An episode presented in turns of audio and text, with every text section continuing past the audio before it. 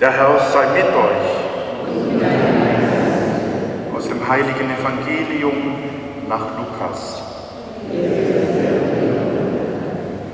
In jener Zeit nahm Jesus Petrus, Johannes und Jakobus beiseite und stieg mit ihnen auf einen Berg, um zu beten.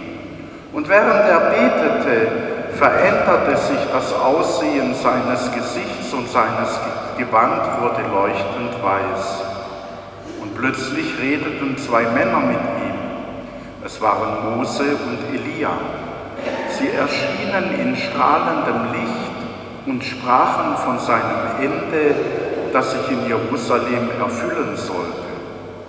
Petrus und seine Begleiter waren eingeschlafen, wurden jedoch wach und sahen Jesus im strahlenden Licht und die zwei Männer, die bei ihm standen. Als die beiden sich von ihm trennen wollten, sagte Petrus zu Jesus, Meister, es ist gut, dass wir hier sind. Wir wollen drei Hütten bauen, eine für dich, eine für Mose und eine für Elia. Er wusste aber nicht, was er sagte, Während er noch redete, kam eine Wolke und warf ihren Schatten auf sie. Sie gerieten in die Wolke hinein und bekamen Angst. Da rief eine Stimme aus der Wolke, das ist mein geliebter Sohn, auf ihn sollt ihr hören. Als aber die Stimme erklang, war Jesus wieder allein. Die Jünger schwiegen jedoch über das, was sie gesehen hatten, und erzählten in jenen Tagen niemand davon. Evangelium unseres Herrn Jesus Christus. Und ist euch ein Satz aus dem Evangelium geblieben? War ein langes Evangelium, gell?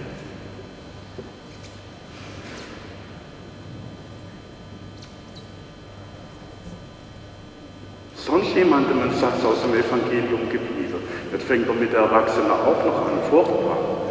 Muss man auch noch zuhören, wenn das Evangelium vorgelesen wird. Jemand was, wo ihn noch bewegt, wo ihm noch durch den Kopf geht?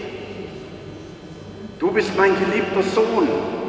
Das ist die Botschaft, die die Jünger auf dem Berg empfangen und die zweite Hälfte auf ihn sollt ihr hören. Und darum treffen wir uns Sonntag für Sonntag hier in der Kirche, um auf ihn zu hören. Wir hören nämlich sein Evangelium. Wir hören seine Worte, die aufgeschrieben sind im Evangelium. Wir sollen sie nicht nur hören, sondern wir sollen auch unser Leben danach ausrichten. Wir sollen aus diesem Wort, das wir Sonntag für Sonntag hören, das hoffentlich auch in unser Herz hinein darf, unser Leben gestalten. Und da geht es jetzt gar nicht so sehr um Pflichten. Natürlich gibt es Konsequenzen. Wenn ich der Freund, die Freundin Jesu bin, dann werde ich Dinge, wo ich weiß, dass die nicht zu der Freundschaft passen, nicht geht vielmehr aber noch darum, dass er wirklich einen Platz in unserem Herzen hat. Dass wir unseren Alltag mit ihm teilen, dass das, was wir unter der Woche uns beschäftigt und was uns so sehr oft in Anspruch nimmt, dass wir darüber mit ihm auch im Gespräch bleiben, indem wir beten, indem wir, wenn wir eine schwierige Situation haben, sagen, Jesus, du weißt, morgen habe ich das und jenes zu erledigen, jetzt schenk mir heute Nacht den Schlaf, den ich brauche, und segne mich morgen. Segne mich morgen für diese Aufgabe. Oder wenn ich gerade was Tolles erlebt habe, dass ich sage, hey Jesus, danke, das war jetzt aber cool. Das habe ich schon lange nicht mehr erlebt. Oder dass, wenn mich jemand in Anspruch nimmt, ich in meinem Herzen sage, Jesus, lass mich jetzt gut zuhören. Dass ich nicht nur höre, was derjenige mir sagt, sondern dass ich auch erspüren darf, worum es denn geht. Denn manchmal erzählen uns Leute vordergründig was, aber es geht um was ganz anderes. Manchmal denken wir, jetzt kommt schon wieder der oder die und gleich wird sie anfangen, über den Nachbarn zu schimpfen. Und dann denken wir schon, oh je. Wenn wir aber Jesus bitten, lass uns auch das hören, was dahinter ist, dann sehen wir auf einmal, da ist ein Mensch, der vielleicht ganz tief in seinem Herzen verletzt ist. Und der jetzt jemanden braucht, der nicht nur zuhört, sondern auch Verständnis schenkt und Aufmerksamkeit. Und dass dadurch, dass wir das der Person schenken, dort etwas beginnen darf zu heilen in ihrem Herzen. So gibt es viel Gelegenheit in unserem Alltag, wo wir diesem Jesus, auf den wir hören, Raum geben sollen in unserem Herzen und in unserem Leben und in dem, was uns tagtäglich beschäftigt.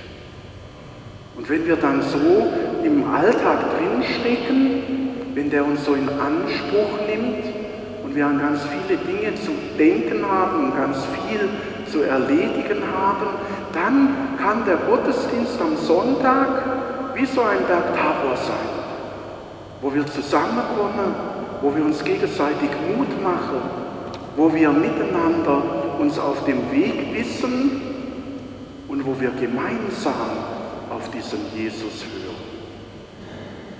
Und dazu braucht es auch ein paar Dinge.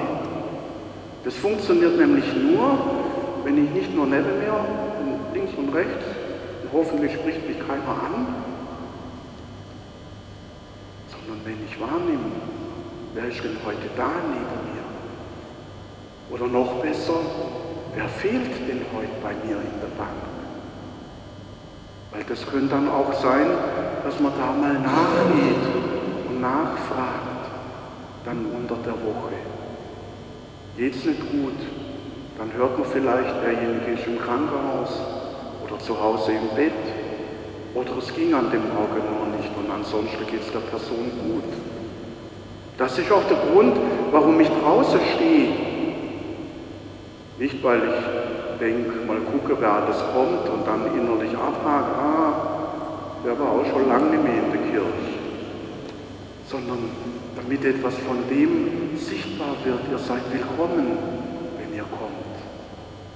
Aber das kann ich natürlich nicht alleine nur machen, sondern das muss auch mit der anderen, die kommen, irgendwie spürbar sein. Wenn man den Eindruck hat, ich sitze hier und ob ich da bin oder ob ich nicht da bin, interessiert kein Schwein. Was will ich hier dann? Natürlich kann ich sagen, ja, ich bin da und Jesus ist da, er ist mein Freund.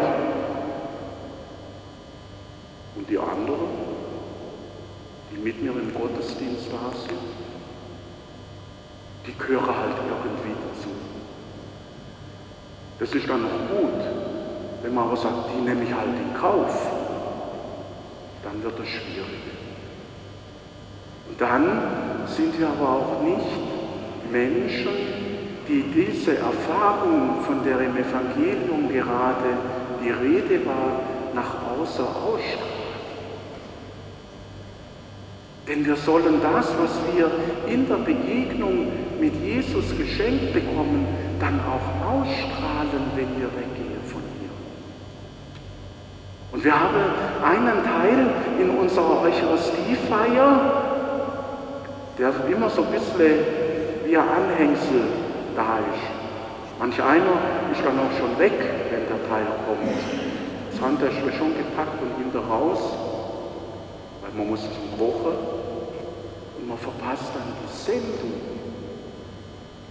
Am Ende vom Gottesdienst wird jeder einzelne von uns gesendet.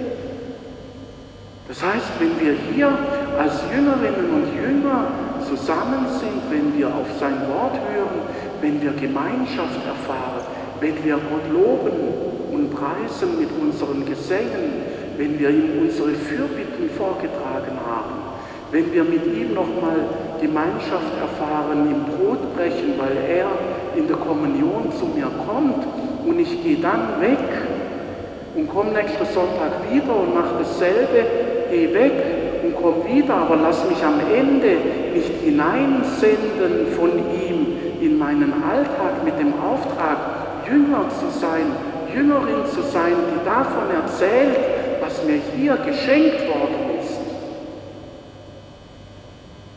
Dann muss ich mich nicht wundern, wenn es immer so eine Eintönigkeit hat dann muss ich mich auch nicht wundern, wenn am Ende vom Gottesdienst, wenn ich heimkomme, nur die Frage bleibt, gute Predigt, schlechte Predigt, viele Leute, wenig Leute, gutes Orgelspiel, schlechtes Orgelspiel, schöne Lieder oder schon wieder so neumodisch Klub.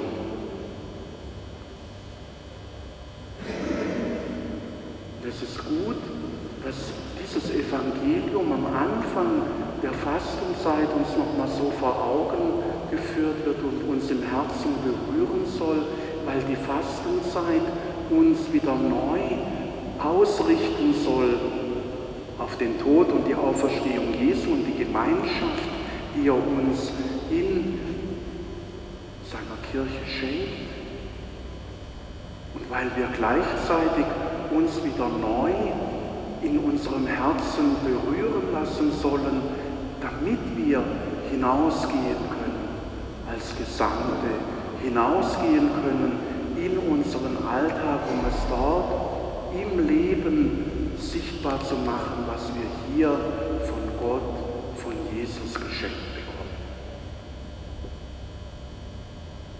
Und wenn wir dann in der Osternacht unser Taufversprechen erneuern, wenn wir dastehen mit den brennenden Kerzen und dieses Licht in die vorher dunkle Kirche so ausstrahlt, dann wird uns nochmal deutlich, dass wir aufgrund unserer Taufe und aufgrund der Beziehung, die daraus mit Jesus gewachsen ist und immer noch weiter wächst, hinausstrahlen soll in unser tägliches Leben. Wenn eine Gemeinde stagniert, wenn nicht neue Menschen hierher kommen, hat es auch damit zu tun, dass wir von dem, was wir hier zu, als Geschenk zugesprochen und zugesagt bekommen, unter der Woche zu wenig rauslassen. Denn im Normalfall läuft so, hast du den neuen Film gesehen? Nee, der war cool. Und im Buchsaal läuft er noch guckt man, im Bruchsal läuft er nicht mehr. Aber in Karlsruhe, dann fährt man nach Karlsruhe.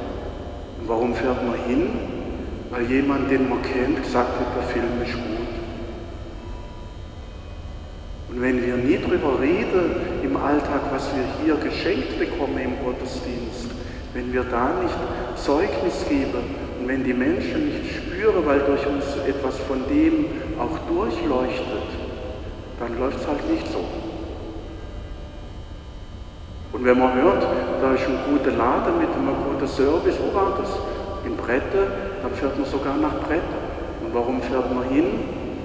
Weil es jemand gesagt hat, dem man vertraut. Und so weiter. Und ähnlich geht es auch mit unserer Gottesdienstung in der Kirche. Und das ist umso wichtiger, weil momentan zu Recht zu Recht, wir haben Fehler gemacht, es wurde vertuscht, es wurde nicht ehrlich gespielt und vor allen Dingen sind da dabei Menschen unter die Räder gekommen. Aber wenn das das Einzige ist, was man momentan über unsere Kirche hört und von dem, was in unserer Gemeinde Menschen auch an Gutem und, und Wichtigem tun, nichts hört, dann haben wir schlecht gehabt. Und dazu werden wir am Ende vom Gottesdienst ausgesandt, nämlich zu erzählen, einzuladen, uns nächste Mal mitzubringen.